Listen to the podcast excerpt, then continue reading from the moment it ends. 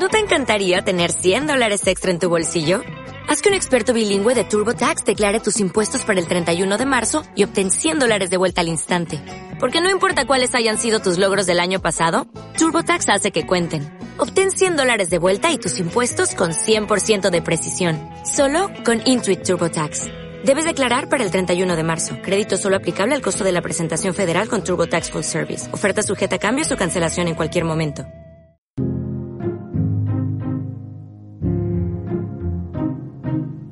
A todos, Gonzalo Prieto. Esto es el podcast de Geografía Infinita.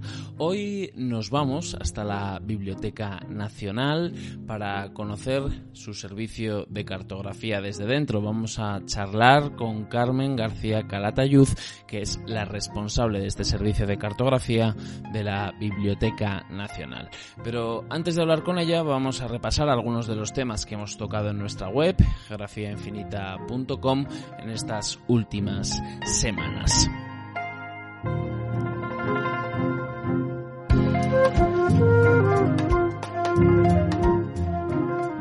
Stanford, la librería de mapas más grande del mundo, situada en Londres, ha evitado su cierre. Hemos contado en la web, en geografiainfinita.com, cómo ha conseguido evitar ese cierre gracias a una campaña de crowdfunding en la que han participado miles de personas. También en Geografía Infinita nos hemos preguntado cómo será el mundo en 2050. El periodista Íñigo Ayoza ha profundizado en las proyecciones demográficas para tratar de atisbar cómo va a ser el planeta que viene en términos demográficos. ¿Más gente? Sí.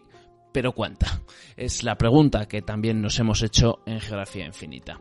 Mittel África, el sueño colonial de Alemania en África es un artículo en el que el historiador Carlos Font nos ha explicado cómo la Alemania de finales del 19 y principios del 20 trató de controlar África comercial políticamente. El intento terminó con la derrota del Segundo Reich en la Primera Guerra Mundial. También nos hemos acercado a Estonia, el país a caballo entre los países bálticos y los países nórdicos. Otro de los temas destacados ha sido el análisis de la influencia del relieve de la península ibérica en los climas, en un artículo de Daniel Casas. Al hilo de las elecciones estadounidenses nos hemos preguntado si los mapas electorales mienten. Esos mapas azules y rojos que tanto hemos visto son una forma acertada de mostrar un resultado. La polémica cartográfica está servida y la hemos puesto en la mesa de geografía infinita. Además, no hace mucho cambiamos la hora en eh, países como España y en Europa en su conjunto. La periodista Loreto Sáez nos explicó cómo fue la consulta en Europa, es una consulta para evitar que se cambie la hora a partir en principio del próximo año. Bernardo Ríos nos habló también de curiosidades relacionadas con los usos horarios. Entre tanto, en Twitter hemos empezado a compartir hilos, el último sobre la Commonwealth al hilo del estreno de la última temporada de una de las series del momento, The Crown. Y en Instagram hemos estado compartiendo durante este tiempo mapas y globos terráqueos, algunos antiguos y muy interesantes. Así que como ves, este último mes, estas últimas semanas, han dado para mucho en geografía infinita. La verdad es que la creatividad confinada a la que nos lleva la pandemia no para por aquí. Una vez eh, repasados los temas del mes, nos metemos en harina con esta nueva edición de nuestro podcast.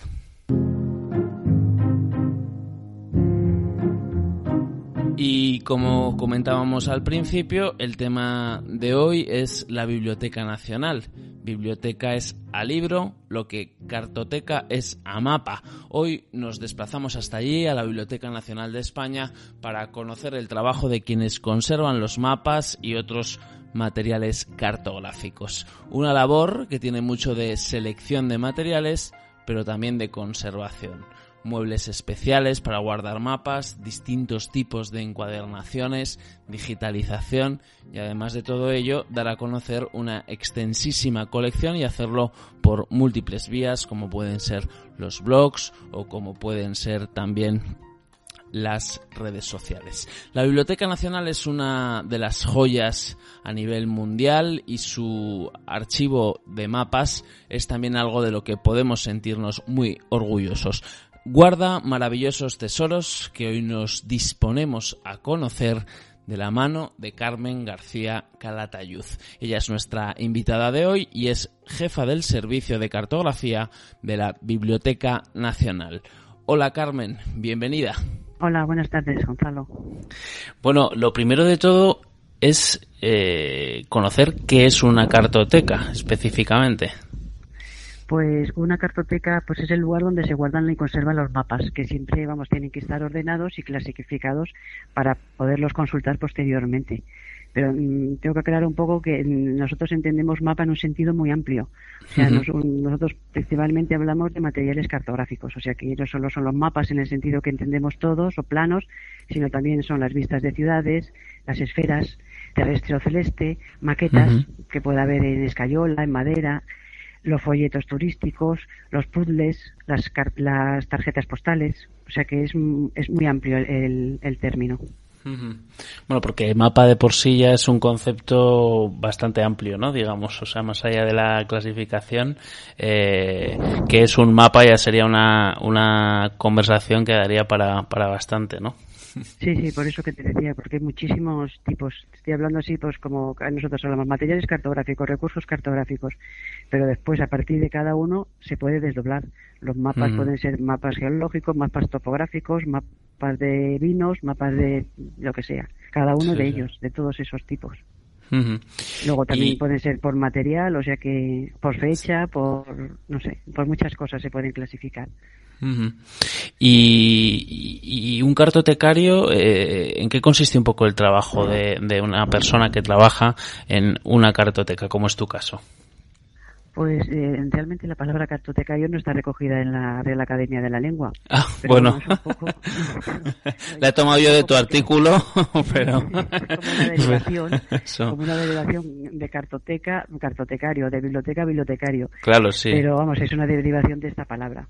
Hablamos eso de bibliotecario, pues aquella persona, bueno, pues que se encarga de cuidar y, y administrar y gestionar, pues eso, una cartoteca el, cartotecario. Pues he llevado un poco lo que es una biblioteca al término de lo que son mapas eh, o libros de geografía, de topografía, todo relacionado un poco con todo este tema. Entonces, el trabajo de una cartoteca pues es similar al de una biblioteca, pero hablando de mapas. O sea, se puede resumir en tres, en tres conceptos, ¿no? Que es reunir, conservar y difundir. Entonces, nosotros, pues, mm, reunir significa, pues, mm, eh, por una ley, que es la ley de depósito legal, todo lo que se publica en España entra en la Biblioteca Nacional. Entonces, entran libros, entran revistas y entran mapas. Entonces, todo eso se lleva a cabo una descripción de todo ello, que es la catalogación que llamamos nosotros. Después, otra manera de entrar este, esta, estos mapas es por compra. O sea, eso puede ser tanto en cartografía moderna como en antigua. Principalmente en cartografía antigua, pues disponemos de un presupuesto y, y, seleccionamos por algún tipo. Alguien, pues un coleccionista o una tienda nos puede ofrecer determinados mapas y nosotros pues en función de que no lo tengamos por supuesto que sea relacionado con España con cartógrafos españoles bueno pues un poco en relación con estos temas se compra y luego otra de las formas que además está entrando últimamente mucho es por donativo o sea, donativo que la gente, pues a lo mejor está deshaciendo casas o lo que sea y ofrece mapas. Bueno, ofrece de todos los materiales, pero puede ofrecer mapas, puede ofrecer tarjetas postales, que esto está últimamente ocurriendo bastante. Entonces, pues nosotros analizamos si lo tenemos o no, si interesa o no. Después, por ejemplo, eh, de todo eso que se recibe, de que se compra o que se dona, tenemos que hacer una descripción, que es lo que luego se pone a disposición del público para su consulta y para que lo solicite, ¿no? Después, por ejemplo, pues tenemos que, que todo ese todo ese material eh, tenemos que conservarlo. Entonces, pues para conservarlo, eh, pues necesitamos unos muebles apropiados, en unas condiciones de temperatura y humedad especiales, Seleccionamos además también el determinado material que está deteriorado para restaurarlo, para encuadernarlo o para digitalizarlo posteriormente, ¿no? Eh, yo, por ejemplo, en la biblioteca existen laboratorios, el laboratorio de encuadernación, de restauración, los de reprografía, Luego también lo que llamamos preservación, es decir, antes de que se deteriore un, un, libro o un mapa, lo colocamos en cajas, en cartulinas, en fundas, todas, pues eso, libre de ácidos. Y luego pues mm, difundimos la colección, que es así pues lo, lo más importante, ¿no?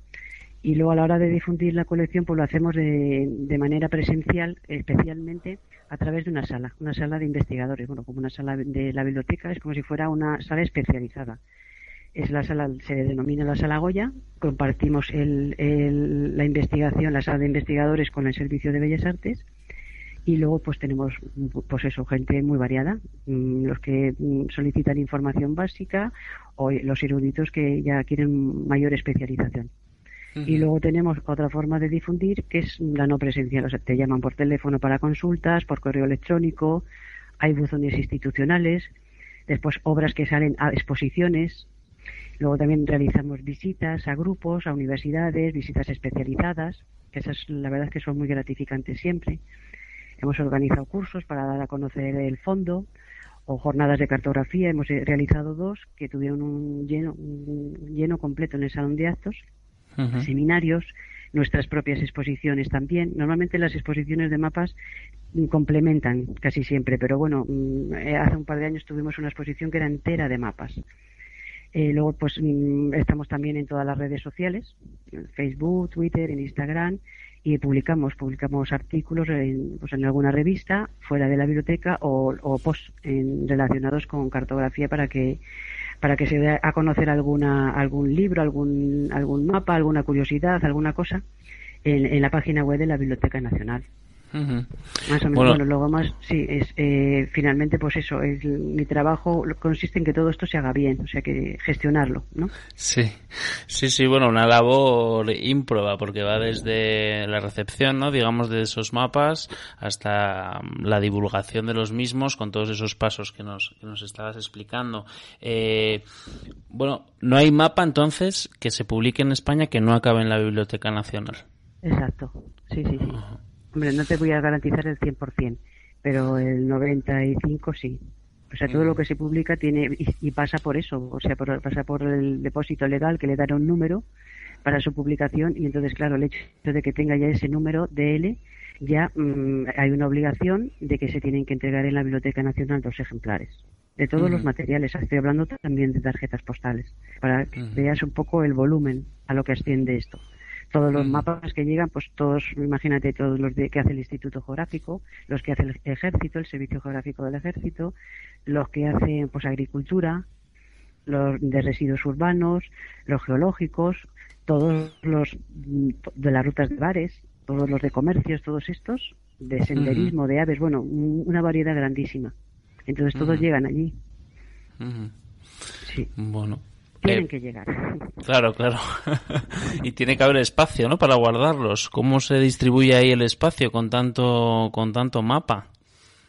Pues tenemos un, depósitos, o sea, tenemos depósitos que además son pues bastante especiales, los de cartografía, porque vamos, tenemos mucha mucha variedad de material entonces, eh, en función, pues eso, de tanto material eh, que te estaba diciendo antes, que puede ser el globo, puede ser un, eh, mapas, en mapas planos, pueden ser esferas, pues entonces tenemos distintos materiales para guardarlo, distintos, mm, distintos mobiliarios, como si dijéramos, ¿no?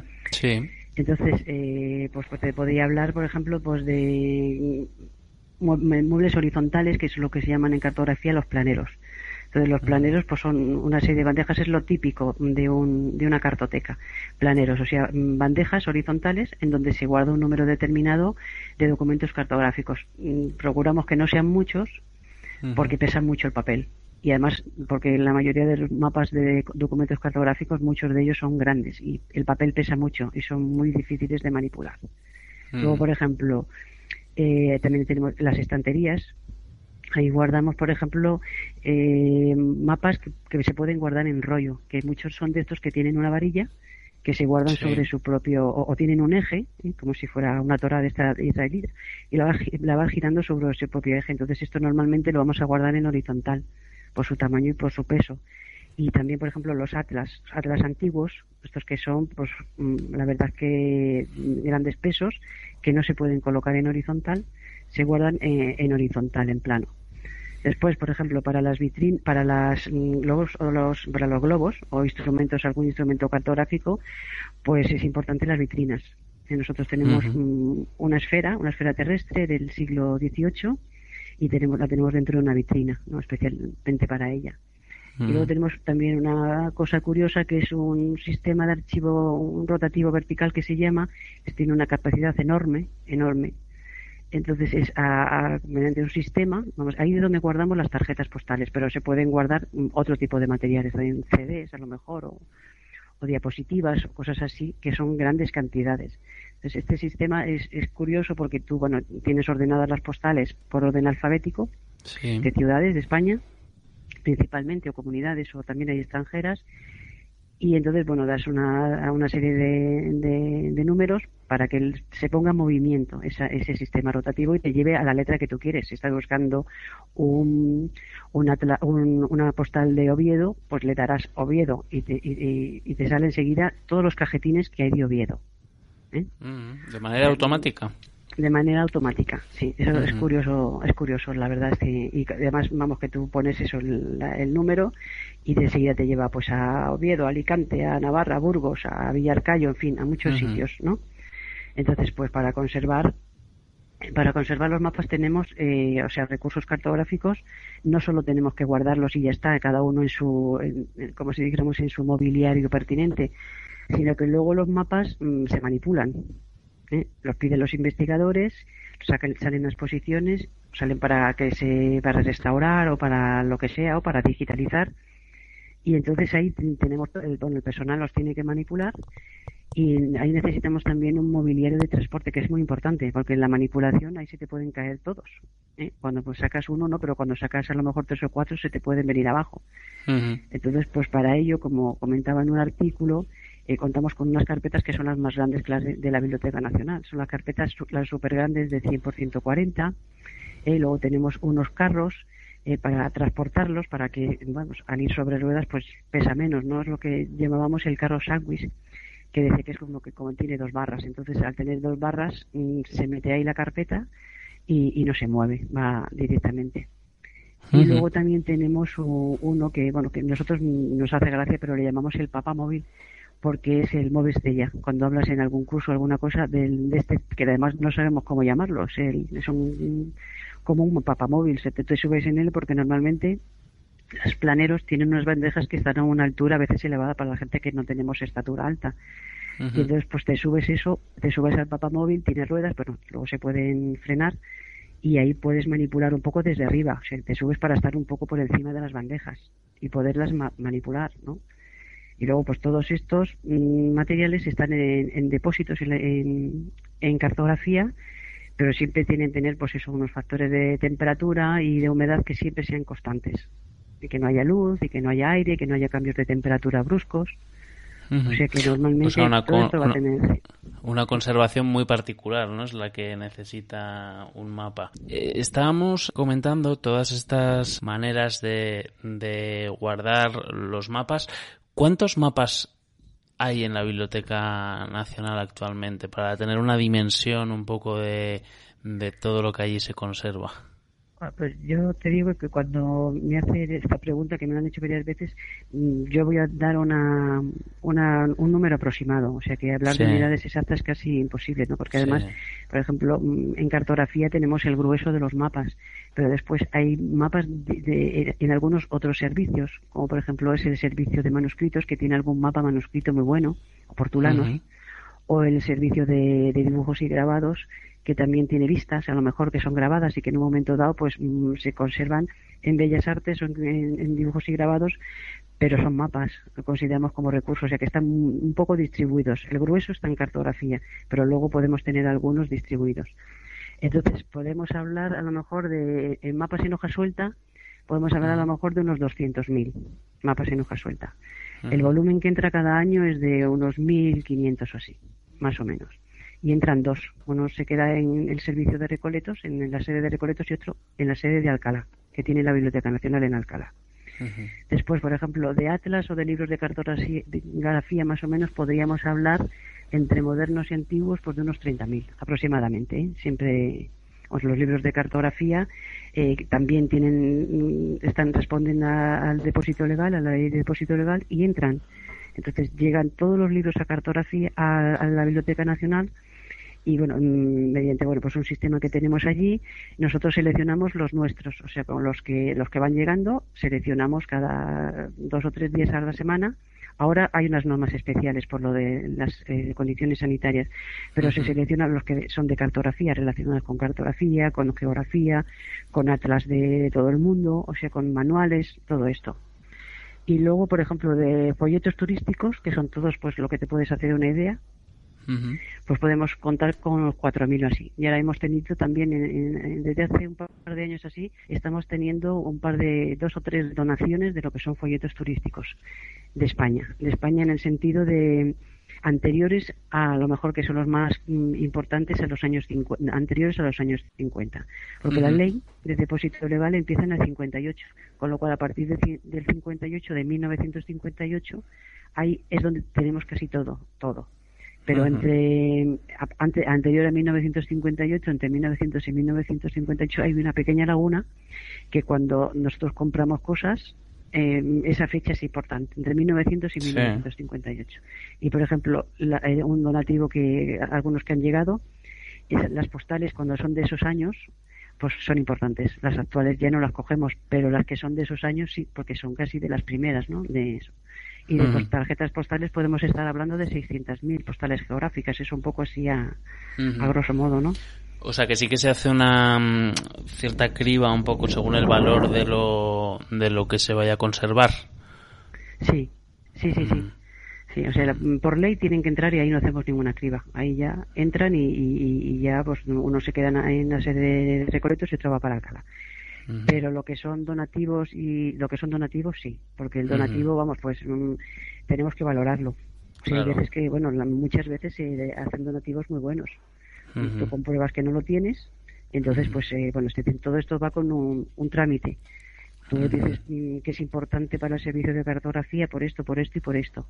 Luego pasa una comisión y ya pues se valora que ese donativo se admita en la Biblioteca Nacional.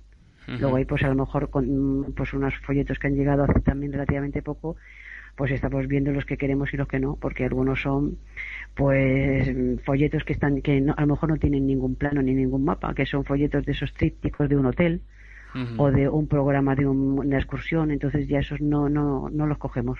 Ya, que tenéis que valorar un poco pues eh, lo que aporta ¿no? cada uno de ellos. Y luego me hablabas también al principio de las adquisiciones, ¿no? Eh, hay un programa, digamos, para, para adquirir eh, material cartográfico de especial interés, ¿no? ahí cómo os guiáis un poco a la hora de, de elegir ese material cartográfico que imagino es fundamentalmente antiguo, ¿no?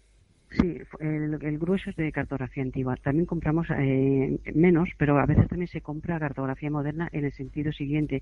Por ejemplo, alguna atlas de Francia, atlas de Italia o alguno de, principalmente de Europa o, por ejemplo, vamos a suponer de Japón, que se compró hace un par de años, porque ese tipo de atlas nosotros no nos llegan por depósito local, por supuesto. Entonces, los que son así un poco curiosos y distintos, compramos ese tipo de, por ejemplo, de normas, a lo mejor de normas de descripción de materiales que nosotros a lo mejor mm, nos llega uno, pero por el, nuestro trabajo necesitamos tener más, se tiene que comprar alguno más. Luego también, eh, bueno, lo que es en cartografía antigua, ahí sí, ahí mm, pues tenemos a lo mejor algún coleccionista que nos ofrece mapas, luego alguna tienda, luego hay subastas, las subastas que, bueno, nosotros pasan pues de vez en cuando algún mapa que ha salido a subasta, pues en la Biblioteca Nacional el servicio de valoración tiene que ir a pujar. Entonces, pues eso todo va. ¿Qué tipo de material compramos? Pues ya digo, el, vacío es entre 1900 y 1958. Los mapas mm, normalmente compramos. Los de la guerra civil también nos han ofrecido, ¿eh? también son importantes. Hace poco, bueno, hemos, comprado el año pasado, hemos comprado un, un bloque de mapas topográficos hechos por italianos hechos por italianos cuando en España no los podía hacer el, propio instituto, ¿no? Porque pertenecía a uno de los bandos y, no llegaban al otro. Entonces tenían que hacerlo fuera de, España. Entonces, pues la curiosidad es esa. Son mapas de España, pero hechos por, por italianos en la época de la Guerra Civil.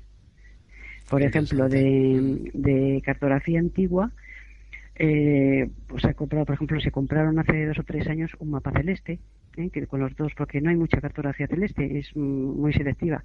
Entonces, uno que era del siglo XVIII. Eh, también hemos comprado, pues, mm, El primer mapa se compró el año pasado, hace dos años, ya no te sé decir qué año, pero en 2018-19 el primer mapa de postas de España, que era de 1720, ¿eh? nos lo ofreció una, una tienda y ya estábamos como pendientes de ese, de ese mapa. Entonces, pues lo compra la Biblioteca Nacional. O sea que está en función un poco de que sea España, por supuesto, cualquier territorio español, luego a lo mejor también Hispanoamérica, ¿eh? luego a lo mejor cartógrafos españoles o cartógrafos mm, portugueses, o sea, un poco lo que es la relación de España-Portugal, en ese sentido siglo XVI, XVII. O sea, luego eso, pues tú tienes que hacer un informe y decir por qué te parece importante ese, ese mapa o ese libro. Sí, justificar, ¿no? Un poco la, la adquisición. Sí. ya, ya, ya. Em, y, mm, digamos que, ¿qué anécdota recuerdas o cuáles mm, destacarías de, de bueno, pues de todo el tiempo que llevas aquí en el, en el servicio cartográfico? Sí, pues mira, la verdad es que de las anécdotas, recuerdas, mm, hay muchas anécdotas en toda la biblioteca, pero vamos, en, eh, en cartografía ya digo que todo el mundo ponía en, en, el artículo eso que escribí hace, hace un mes o así, ponía que cuando las, las visitas que van, normalmente en cartografía, pues mm, todo el mundo que va a una visita, lo primero que busca es su pueblo. Pero además es que cuando digo todas, es que son todas. Y lo digo por lo mm. siguiente, porque vamos, han venido amigos, han venido, ya digo, instituciones, han venido eh, compañeros. Pero es que el año pasado tuvimos una visita del emir de Sahar, que yo lo ponía en el artículo, pero es que es cierto. El año pasado tuvimos la de Emiratos Árabes, del emir de uno de los Emiratos. Hice una visita y en un momento dado iba a ver, iba a la zona de manuscritos, a ver manuscritos principalmente, pero en un momento dado pidió ver mapas. Entonces ahí pues yo estuve en esa visita y nos sacamos los, mejores, sacamos los donde en la imagen se veía la península arábiga. Pero en un momento dado el, el emir encontró su pueblo. Es que me hizo gracia porque es que, vamos, se sonrió, como que era una persona seria y tal, como los demás, por supuesto. Pero que en un momento dado señaló que había encontrado su pueblo, no se lo explicaba, que como fueron pueblos nómadas, en el fondo era el parte de una tribu. Entonces había encontrado su tribu. Entonces, pues es cuando te hace gracia porque dices, bueno, es que da igual que sea yo, que sea mi amigo, mi vecino, es que el emir de Sahar, que debe ser como lo más, pues mm, también encontró su pueblo, ¿no? Luego, por ejemplo, pues eh, me acuerdo de una, de otra, de una consulta que hubo hace tiempo era que vinieron vinieron un documentalista de Garci, del, venían a, buscar documentación para una película de Garci, que yo creo que fue después a una que hizo de Sherlock Holmes, y buscaba, claro, planos del siglo XIX para saber un poco los nombres de las calles y no fallar en lo que es la documentación de una película. ¿no? Pues ahí me ofrecieron es que fuera extra, que fuera que si quería ser extra, claro, yo les informo sobre por los mapas del siglo XIX y las calles en ese, en cómo está era la zona del Palacio Real cómo estaban en ese momento las calles, para que ellos no pongan una, una calle actual. Sí, claro. En ese sentido. Hubo una anécdota que contaba, que es, que, esta fue graciosa, vamos, esa la tenía yo apuntada hace tiempo, porque es que a mí, vamos, no me descoloca porque no me iba a descolocar eso, pero que me hizo gracia porque un curso que di yo en una biblioteca pública y entonces pues eh, fue un poco la base para escribir ese artículo. La gente le gusta mucho saber y te preguntan cuando vienen de visita, te preguntan mucho cómo se guardan los mapas cómo se guardan, o sea que claro, cómo se conservan, que sacan, cómo se conservan, qué materiales tenemos, cómo se guarda pues una maqueta o cómo se guarda otras cosas, ¿no? Sí. Y entonces pues en ese eh, era un curso en el que daba yo, pues hablaba eso de cómo se describían los mapas, de cómo se difundían, de cómo se guardaban, hablaba pues de las bandejas, nosotros eh, los organizábamos bien por, por, por, hoja, por número de hoja, que es como son los del ejército o las series de nacionales, tienen un número de hoja, por el número de hoja, pero hay otros que normalmente la base es el área geográfica, o sea, todos los de Andalucía juntos, todos los de Valencia juntos, los de Barcelona. Entonces me hizo gracia porque a los dos mm, o tres, a los dos o tres semanas o así me llamó una compañera ¿eh? de, de esa biblioteca y me dijo, riéndose porque me hacía gracia, dice, no sabes cómo ha colocado los, mm, la persona eh, en la cartoteca. Dice, creo que no se ha enterado mucho de tu clase. Y entonces era eso. Dice, ha abierto un planero y ha colocado los de La Coruña a la izquierda, los de Alicante, por ejemplo, a la derecha abajo, los de los de Asturias en el norte. de manera geográfica. claro, había hecho de la bandeja su área geográfica. Y, claro, te ríes porque dices, bueno, eso te dura mientras los estás colocando, porque en cuanto abras dos veces la bandeja, claro, se te descolocan. ya, no colocas ni uno, no, no. Pues nos preguntábamos cómo, coloca, cómo colocarán los de, pues, los de mm, la luna o los del sol, vamos, cualquier esas cosas. Sí, sí, sí, sí, Y luego, bueno, pues la gente en las visitas, pues sí te pregunta cosas y, vamos, le resultan muchas cosas curiosas, la verdad sea dicha, sí. Bueno, todo lo que esconde detrás el, mundo de la cartografía. ¿Qué te llamó a ti a dedicarte a esto? ¿Cómo fue un poco, cómo se acaba en el servicio de cartografía de la Biblioteca Nacional? Pues la verdad es que yo no lo escojo, ¿eh? O sea que esto yo, vamos, yo apruebo unas oposiciones bueno, yo realmente mm, estoy trabajando en lo que he estudiado y en lo que me gusta. O sea, en lo que muchas cosas, mm, mucha gente estudia una cosa y luego está trabajando en otra. Yo he estudiado geografía e historia, estudié en la Universidad de Oviedo y después mm, hice oposiciones a, bibliotecas y caí en, la Biblioteca Nacional. Salieron en ese momento vacantes para la Biblioteca Nacional y una de las vacantes era cartografía y mm. escogí cartografía, pues está muy relacionado con lo que yo había estudiado. Después eh, me fui de cartografía, tuve una temporada que estuve en la parte de adquisiciones, luego otra parte que llevé durante ocho años así las exposiciones en el servicio de dibujos y grabados, y después, bueno, pues la jefe de cartografía anterior se jubila, y entonces pues yo pido la plaza. Entonces pues yo vuelvo a cartografía. Hace seis años vuelvo a cartografía. Y entonces pues ahí estoy. Es que no, no es una cosa que yo haya previsto. Me ha ido llegando. En ese sentido, eh, bueno, nos comentabas cómo la gente entiende que, es algo muy humano a ubicarse en el mapa, ¿no? ubicar su sitio en el mapa. Te quería preguntar yo un poco por tu relación más personal con los mapas, o sea, estando tanto tiempo entre mapas, eh, viendo tanto tiempo cartografía, eh, dedicándote a su clasificación, a su conservación, a su adquisición, a su divulgación, a todas las eh, maneras que puede haber de dar a conocer la, geografía. ¿Qué es, ¿Qué es para ti un mapa y cuál es un poco tu, tu aproximación más personal, digamos? Bueno, pues la verdad es que, como te decía antes, a, mí esto me llega fortuitamente, vamos, que no es que lo haya escogido, me ha llegado pues, mm, pues paso a paso, ¿no? Entonces, pues mm, yo una vez que estoy en esa plaza en cartografía, pues ya me implico, me implico en, los mapas. Entonces, mm, mi relación con los mapas, pues es casi de 30 años para acá, bueno, 30 años, salvo las, a lo mejor 8 o 10 años, ocho que estuve en exposiciones y dos o tres en adquisiciones, he estado totalmente relacionada con los mapas. Entonces, eh, ya digo que como estudié geografía, pues es mm, para mí, pues ahora es mi vida, vamos, quiero decir que es mi profesión, pero también es, es una afición, o sea que puedo leer de mapas o puedo puedo saber puedo saber pues determinadas cosas ¿eh? Pero bueno, que es un, voy aprendiendo, voy aprendiendo de cartografía, siempre se aprenden cosas sobre cartografía y después sobre temas afines. Tú hace años empiezas a, a, ver con lo que es la cartografía y tal, y desde el punto de vista mío, que soy bibliotecaria, no soy ni cartógrafa, ni, ni, topógrafa, ni nada, o sea, desde el otro punto de vista. Entonces, pues, mm, después de todos estos años, lo que lo que veo es que ahora ya sé lo que esconden los mapas. O sea ya no veo el mapa como pues no sé la piel de oso de, de, España sino que ya lo veo mm, que hay más allá del mapa. Ya veo lo que hay un autor ya veo que hay un contexto histórico veo la segunda historia que se dice no la segunda historia. La primera es la que te llama la atención y la segunda es la que te hace la que te hace interesarte por el mapa que es lo que explicas a la gente y es lo que le gusta lo que hay detrás de los mapas. Sí, eso que hay detrás de los mapas, que es un poco lo que también intentamos aquí, eh, en cierta medida, descubrir en el blog o intentamos divulgar sobre ello.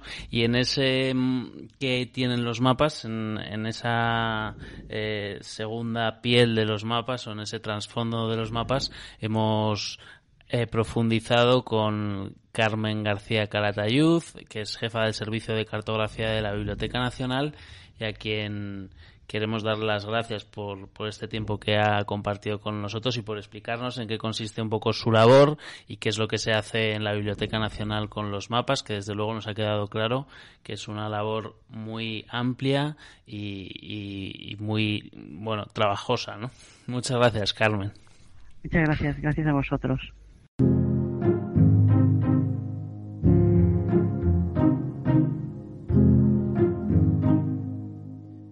Aquí nos despedimos. Recuerda suscribirte para estar al tanto de todas las novedades en iVoox.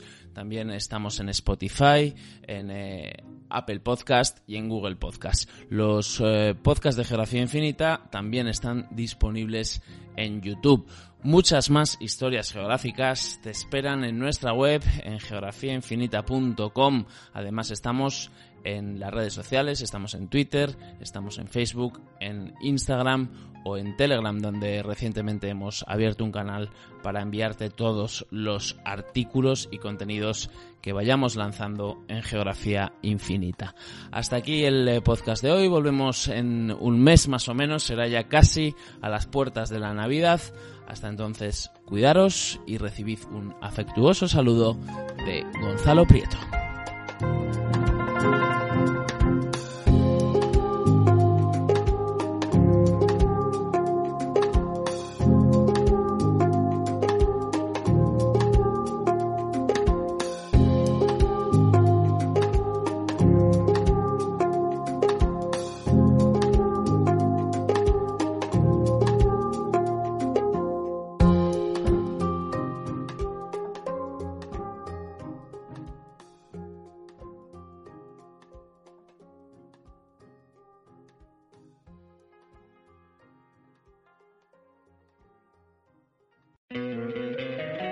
Encantaría tener 100 dólares extra en tu bolsillo?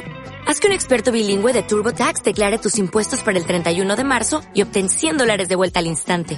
Porque no importa cuáles hayan sido tus logros del año pasado, TurboTax hace que cuenten. Obtén 100 dólares de vuelta y tus impuestos con 100% de precisión. Solo con Intuit TurboTax. Debes declarar para el 31 de marzo. Crédito solo aplicable al costo de la presentación federal con TurboTax Full Service. Oferta sujeta a cambios o cancelación en cualquier momento.